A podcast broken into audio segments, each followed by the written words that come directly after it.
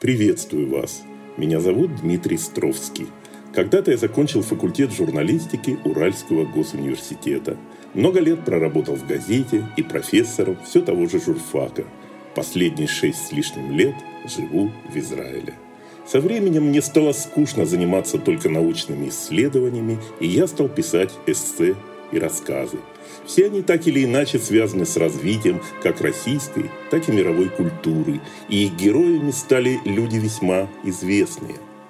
Я хочу предложить вашему вниманию цикл таких рассказов под общим названием «Каминные истории».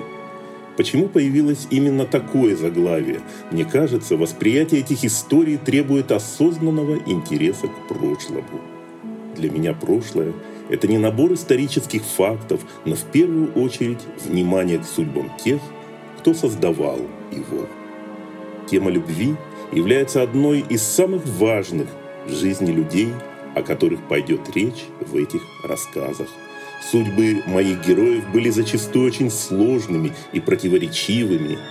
Мне кажется, лучше всего представлять их чувства не спеша, мысленно видя себя сидящими у старого камина – который как нельзя лучше подходит для воссоздания духа прошлого. Итак, каминные истории. Мы начинаем. История третья. Чайковский. Муза и музыка. 7 декабря 1873 года в Московском доме благородного собрания – давали концерт симфонической музыки. Зал был заполнен до отказа. За неимением свободных мест некоторые из слушателей притулились на маленьких приставных стульях. На галерке публика и вовсе расположилась на деревянных, видавших виды ступеньках. Ажиотаж подогревался заявленной программой. Оркестр Московского отделения Русского музыкального общества – играл премьеру поэмы фантазии «Буря», сочиненной Петром Ильичем Чайковским. Музыкальный критик Владимир Стасов подсказал в свое время Чайковскому основную идею будущей поэмы. Море с его недюжинной природной силой то вздымается, то вдруг внезапно стихает. Неукротимость стихии устремляется в неизвестное – и способна растоптать на своем пути все живое.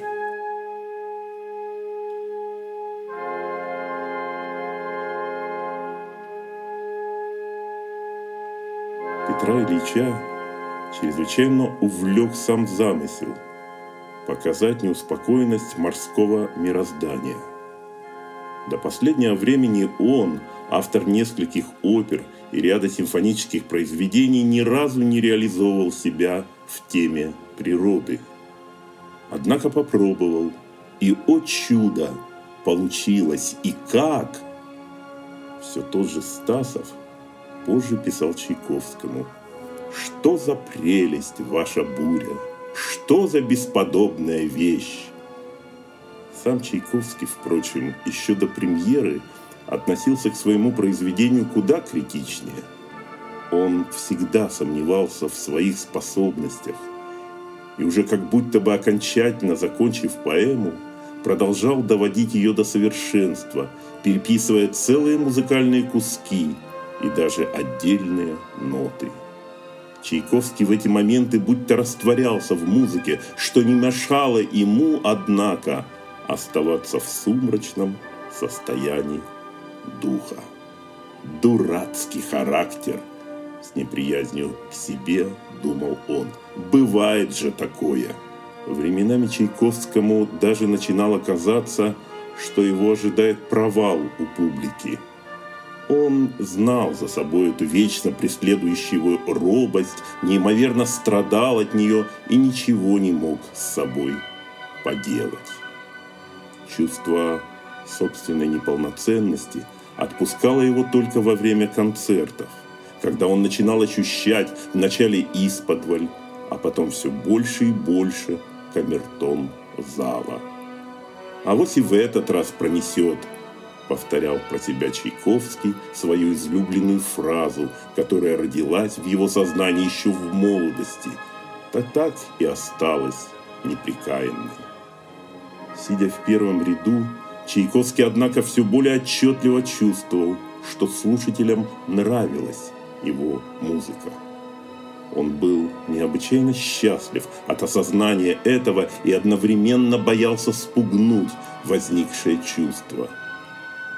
Во время исполнения бури Чайковский неотрывно смотрел в пол, словно пытаясь найти там ответы на беспрестанно мучившие его вопросы о том, достиг ли он хотя бы чего-то в жизни, есть ли кому-то прок от этого – он искал для себя эти ответы уже не первый год, но не мог их найти, отчего нестерпимо терзал себя, мучился. А сейчас в памяти почему-то возник далекий от него теперь уральский городок Алапаевск, где когда-то служил его отец, управляя частными горными заводами, и где сам Петр Ильич впервые подошел к семейному роялем. Думал ли он тогда, что музыка станет не просто частью, но всем в его жизни? Пожалуй, что и нет. Хотя точно знал с малых лет, что без музыки он никогда не сможет мыслить, чувствовать, не сможет жить словом. Музыка захлестывала его целиком, поглощала, мучила и наполняла Чайковского светом. В душе жила целая гамма чувств, не отпускавшая его. Наконец оркестр смолк, и тотчас раздались громкие аплодисменты. Они продолжались долго еще более усилились после того, как вставшие со своих мест музыканты коснулись своими смычками нотные купюры знак признания перед композитором и его сочинением. А после того, как на поклон публики несколько раз вышел Николай Рубинштейн, дирижер, который со сцены назвал Чайковского русским гением, аплодисменты перешли в настоящую овацию. Несколько учеников Московской консерватории чуть ли не силой вытащили на сцену самого Чайковского – было видно, как неловко он чувствовал себя в этот момент. Петр Ильич не любил оказываться в центре внимания. Он отвесил публике несколько поклонов и чуть ли не сбежал со сцены. Ему казалось неловким привлекать к себе чье-то внимание, хотя сидевшие в зале требовали его выхода вновь и вновь. Между тем, он больше так и не появился на сцене и сидел на своем месте, вперев в пол свой нахмуренный взгляд. «Браво, Чайковский!» неустанно неслось ему вслед. А Петру Ильичу при этих выкриках хотелось как можно быстрее спрятаться за кулисы. Удивительное дело – добившись к своим 36 годам композиторского признания, он мало изменился, предпочитая оставаться не очень приметным даже тогда, когда, казалось бы, вся обстановка подчеркивала его исключительность. И, конечно, Чайковский в этот момент не мог разглядеть в битком набитом зале женщину средних лет с правильными чертами лица. А она провожала его, стремительно уходящего от публики, самым внимательным взглядом. И присмотревшись, можно было заметить в ее глазах не обывательское любопытство, но глубокое внимание и даже ярко выраженный пиетет композитору, ради которого она и пришла сегодня в концертный зал. Позже она пометила для себя в дневнике «Невозможно выразить то впечатление от бури, которое она произвела на меня. Я несколько дней была как в бреду, не могла освободиться от этого состояния.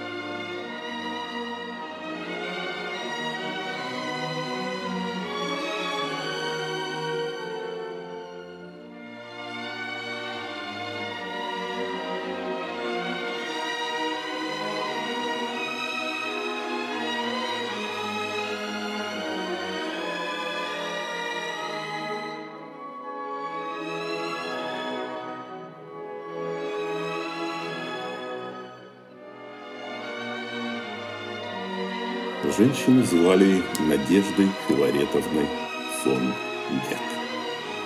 Ей было 45 лет, и Всевышний ощущал к ней благосклонность. Он даровал ей 11 детей. Возможно, жизнь ее сложилась бы иначе, не встретя на свое время Карла Федоровича фон Мекка, чьи родовые корни шли из Курляндии.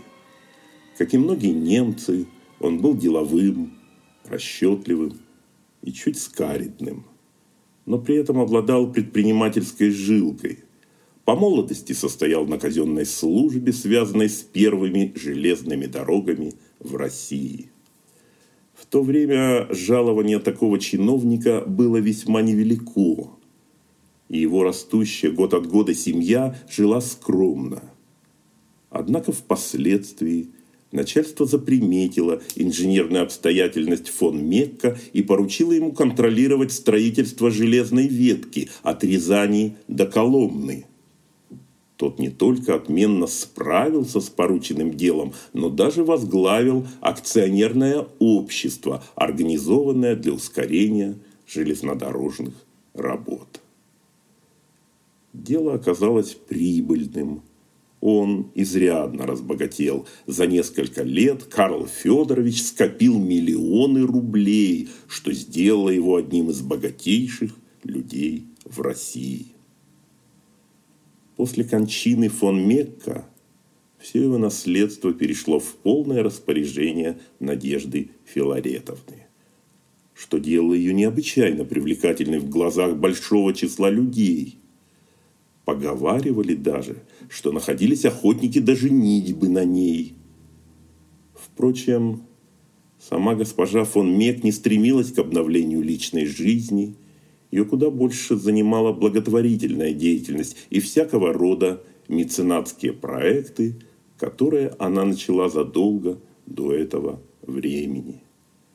Она много помогала людям искусства и учредила даже несколько стипендий – для наиболее даровитых. Впервые встретив на упомянутом концерте Чайковского, Надежда Филаретовна мгновенно прониклась вниманием к нему. Да что там вниманием? Что-то с неизбежностью шевельнулось в душе этой женщины. Она вдруг ощутила, что его надо поддержать, что без этого он не сможет сочинять музыку такую же талантливую, как и ту, что она услышала сегодня. Каким чувством фон Мек осознала, что Чайковский нуждается в деньгах, осталось загадкой. Вслух он никогда не говорил об этом. Да она и не знала почти ничего о нем, ни об его прошлом, ни о том, как он живет сейчас. Просто почувствовала на каком-то интуитивном уровне, что помочь Чайковскому будет правильным – что Всевышний непременно одобрит ее решение. Но как помочь? Этот вопрос не оставлял ее в покое. Предложить напрямую деньги, ох, она знает, сколь болезненны по этому поводу оказываются чувства людей творческих, да еще и познавших признания.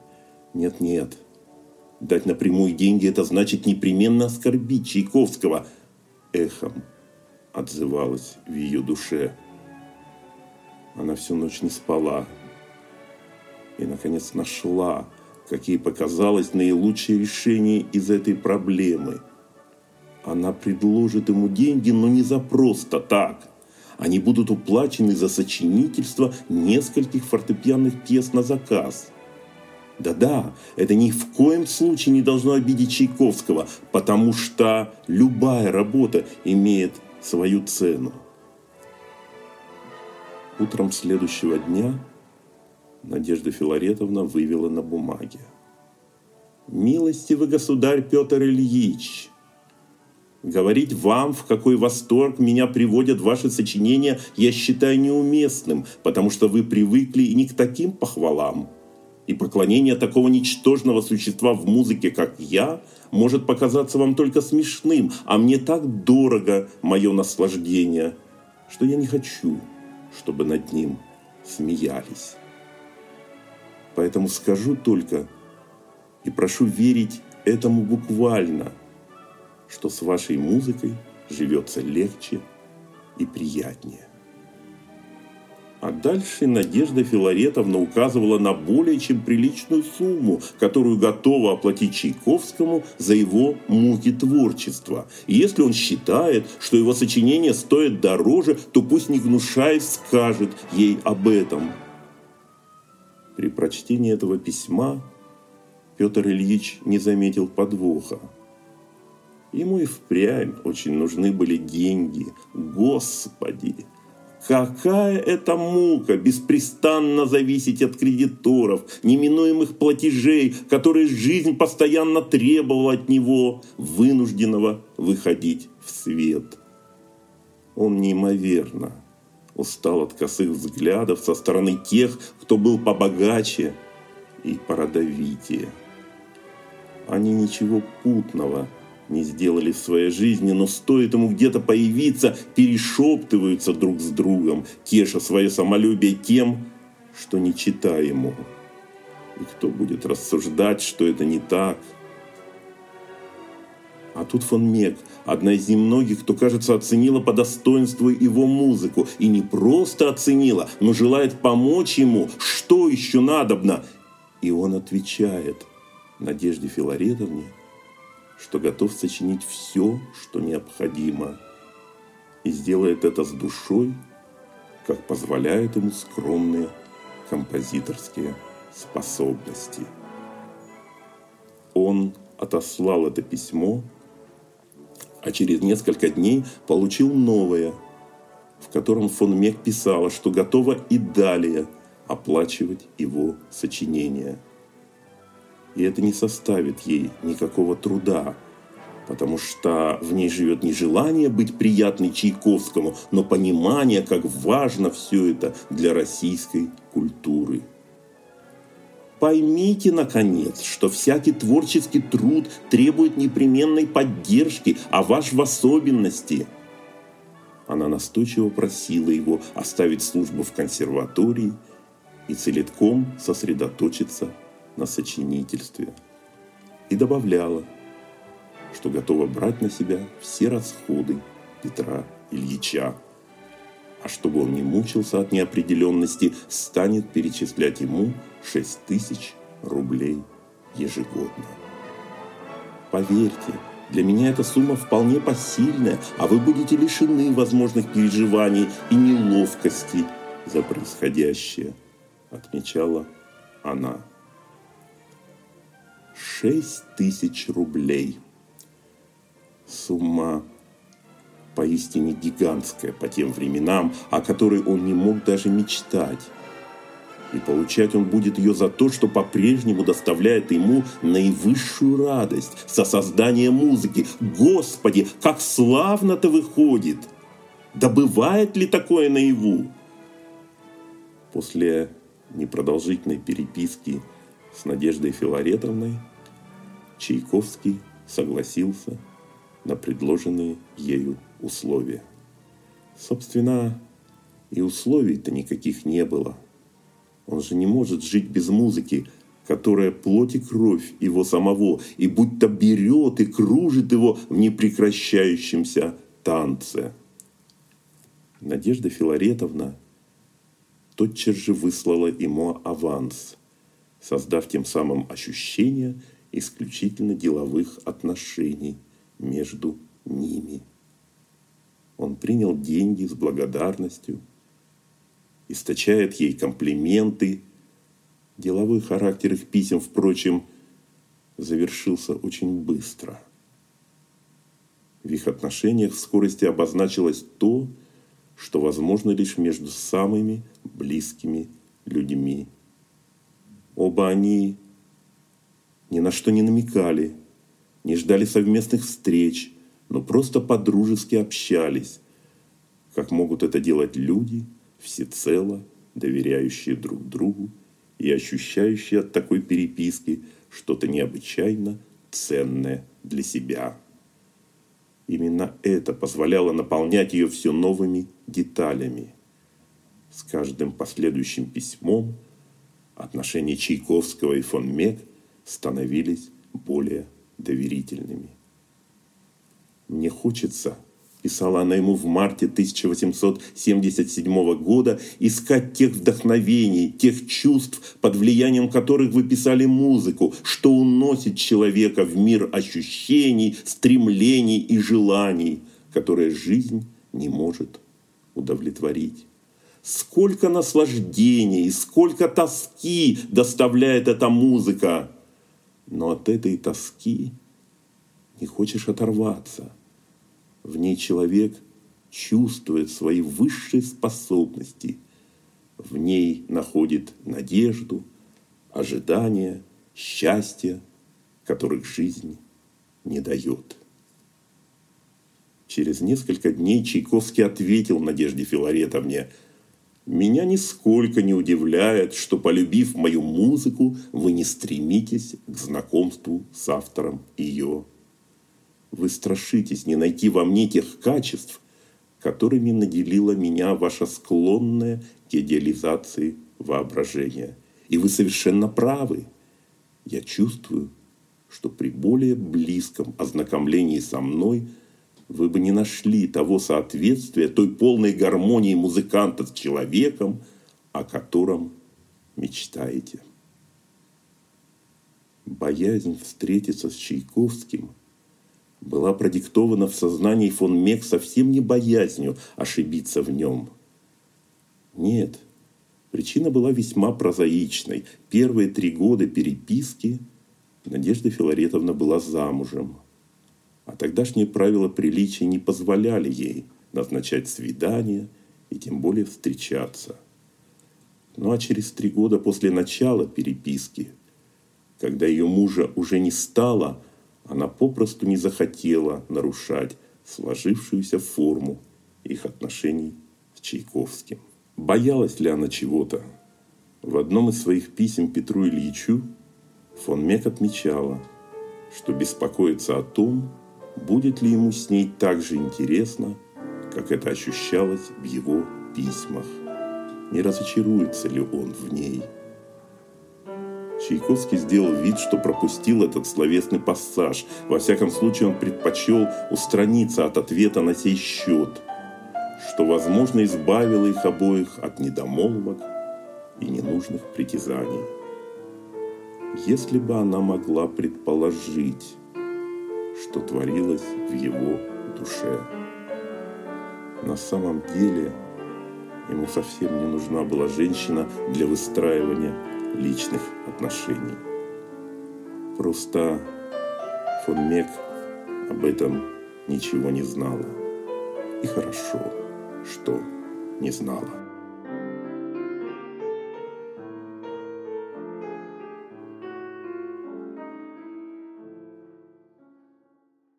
Чайковского никогда по-настоящему не занимала женская натура. Он попросту был равнодушен к ней – это ощущение нельзя было назвать показным. В нем многие годы жила невероятная неуверенность в отношениях с женщинами. В возрасте 28 лет Чайковскому показалось, что он влюбился. Его страстью стала известная французская певица Арто Дезире, приехавшая в Москву с гастролями. От ее исполнения он пришел в полный восторг – нашел способ познакомиться с Дезире поближе и без обиняков предложил ей руку и сердце. Препятствием стала мать певицы, полагавшая и не без оснований по тем временам, что начинающий композитор не пара. Ее уже весьма известной в европейских музыкальных кругах дочери. Она рьяно отговаривала ее от такого опрометчивого шага, грозя даже лишить наследства. Неприятие браку выражали и друзья Чайковского, в один голос говорившие ему, что при такой известной певице тот вскоре станет подкаблучником. И Чайковский дрогнул. Попросил Дезире не спешить с браком. Та поняла это как неизбежное и покинула Москву, а потом и Россию. Через полгода после случившегося она вышла замуж. Чайковский же попытался сделать вид, что ничего не произошло. В действительности он хорошо понимал, что именно стало главной причиной его нерешительности. Это что-то беспокоило его задолго до встречи и вводило в тягостное ощущение. Петр Ильич боялся признаваться даже самому себе своей нетрадиционной сексуальной ориентации. Он тщательно скрывал ее и от самых близких людей – это его неимоверно тревожило, а подчас откровенно мучило от неспособности порвать с этими ощущениями. Как же страшно жить в понимании того, что ты один, один на белом свете, неприкаянный, словно отвергнутый само жизнью. Все это без конца терзало Чайковского. Непрекращающаяся душевная боль то временами чуть отступала, то накатывала вновь с невообразимой силой так, что Чайковскому хотелось бежать черт знает куда, подальше от того, что окружало его. Или умереть как можно быстрее. Да-да, умереть, чтобы избавиться, наконец, от этого дьявольского наваждения, тиранищего его сердце, душу, плоть. По молодости он пытался замаливать этот вечный для себя грех. Стоя в храме в полном уединении, неистово молился, дабы Господь спас его от дальнейших прегрешений. А ночью, после всего во сне, ему казалось, что перед ним вновь появляется дьявол, неслышно гагача и указывая на него своим огненным перстом «Изыди!» Умолял его в душе Чайковский – но тот не уходил, продолжая скалиться, обнажая свои зубы. Чайковский просыпался в поту, учащенно дышал, не в силах долгое время успокоиться.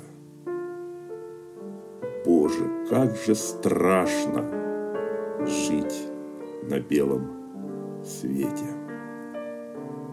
Однажды он и вовсе попал в дурацкое положение. В 22-летнем возрасте Чайковский оказался со своим другом Апухтиным в центре скандала в московском ресторане «Шатан». В подвыпившем состоянии начали бить посуду, чуть не подрались с соседями. Тогда же они были и обесславлены на всю Москву, получив публичный ярлык «бугры», и каждый маломальски информированный человек в тогдашней России знал, что он знаменует принадлежность к сонму гомосексуалистов.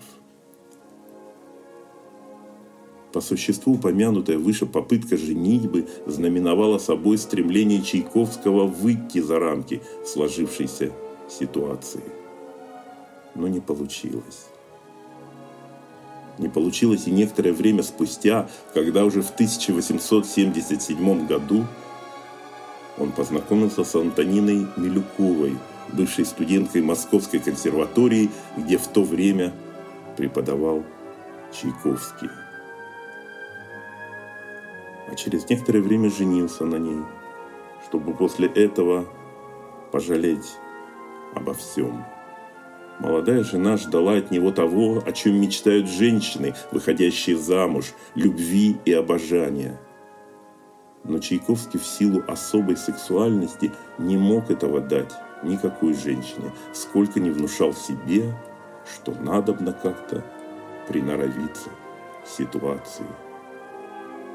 Приноровиться, однако, не сумел, о чем написал все той же фон Мек. «Я сказал своей жене все откровенно», — отмечал он, — «что не люблю ее, не буду ей во всяком случае преданным и благодарным другом». А потом он и вовсе разочаровался в своей жене. Как в голове, так и в сердце у нее абсолютная пустота, отмечал Петр Ильич. Надежду Филаретовну чрезвычайно задела его женитьба. Может, Чайковский впрямь в глубине души полагал, будто в ней не было никаких чувств к нему. Это, по-видимому, более всего и затронуло душу фон Мек. Когда вы женились, искренне призналась она ему в очередном письме много позже, мне было ужасно тяжело. У меня как будто оторвалось что-то от сердца. Чайковский не ответил ничего на эту реплику. Он никогда не обсуждал с фон Мек то, что могло бы вывести их разговоры за пределы ими же принятой нормы. Она это чувствовала и ни на чем не настаивала. При этом не переставала платить Чайковскому все те же 6 тысяч рублей в год.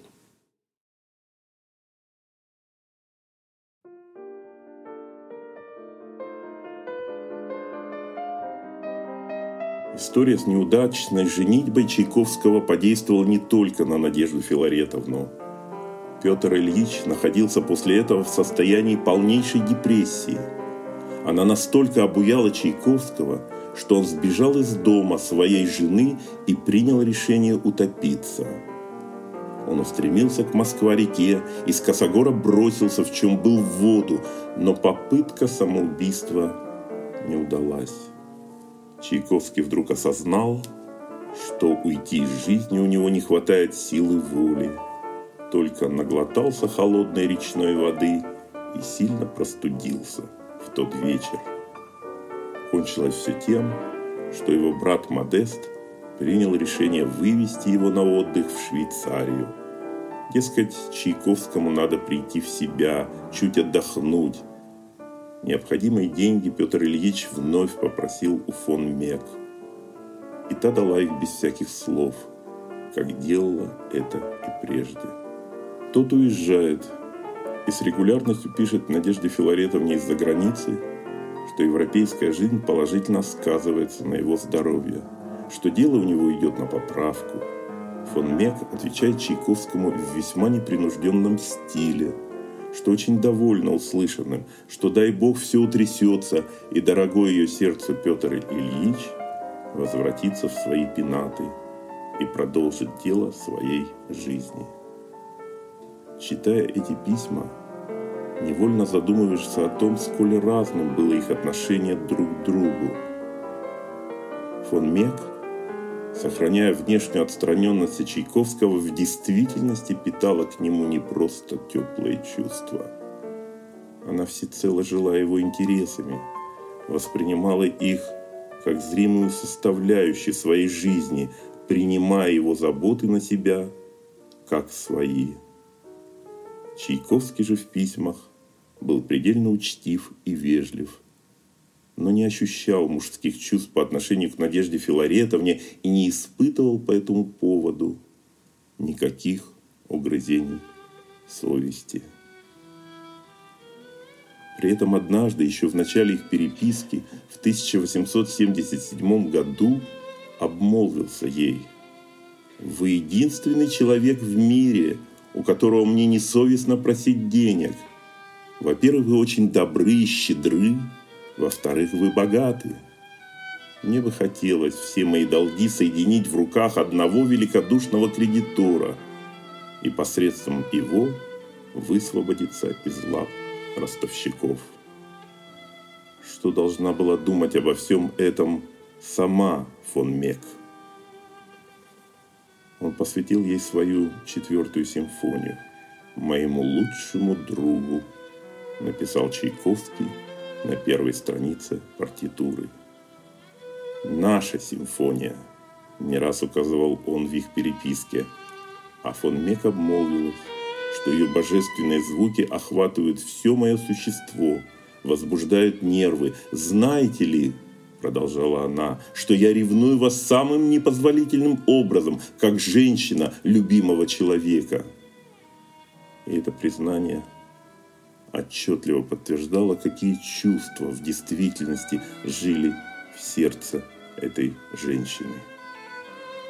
Чайковский же вновь ответил свойственной ему манере, написав фон Мек, что его любовь к ней столь сильна, что ее можно выразить лишь музыкально.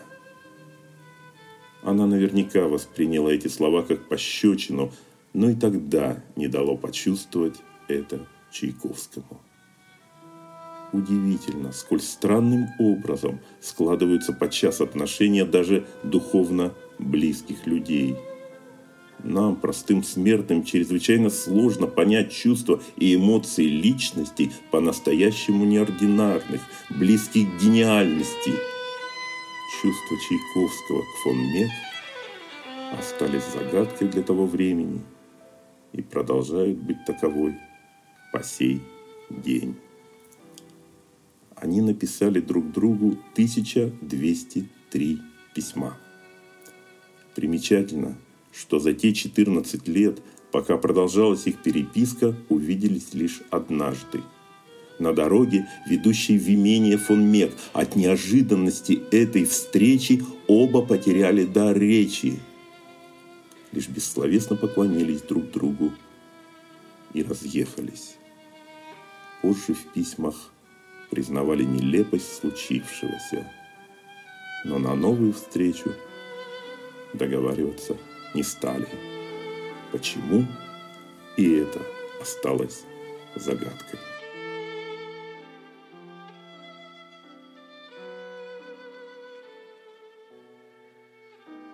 В 1890 году Надежда Филаретовна направила Петру Ильичу последнее письмо – она сообщала ему, что ввиду сложившихся у нее обстоятельств поддерживать его материально более не может. Вероятно, полагала, что ни в каком другом качестве она Чайковскому не нужна.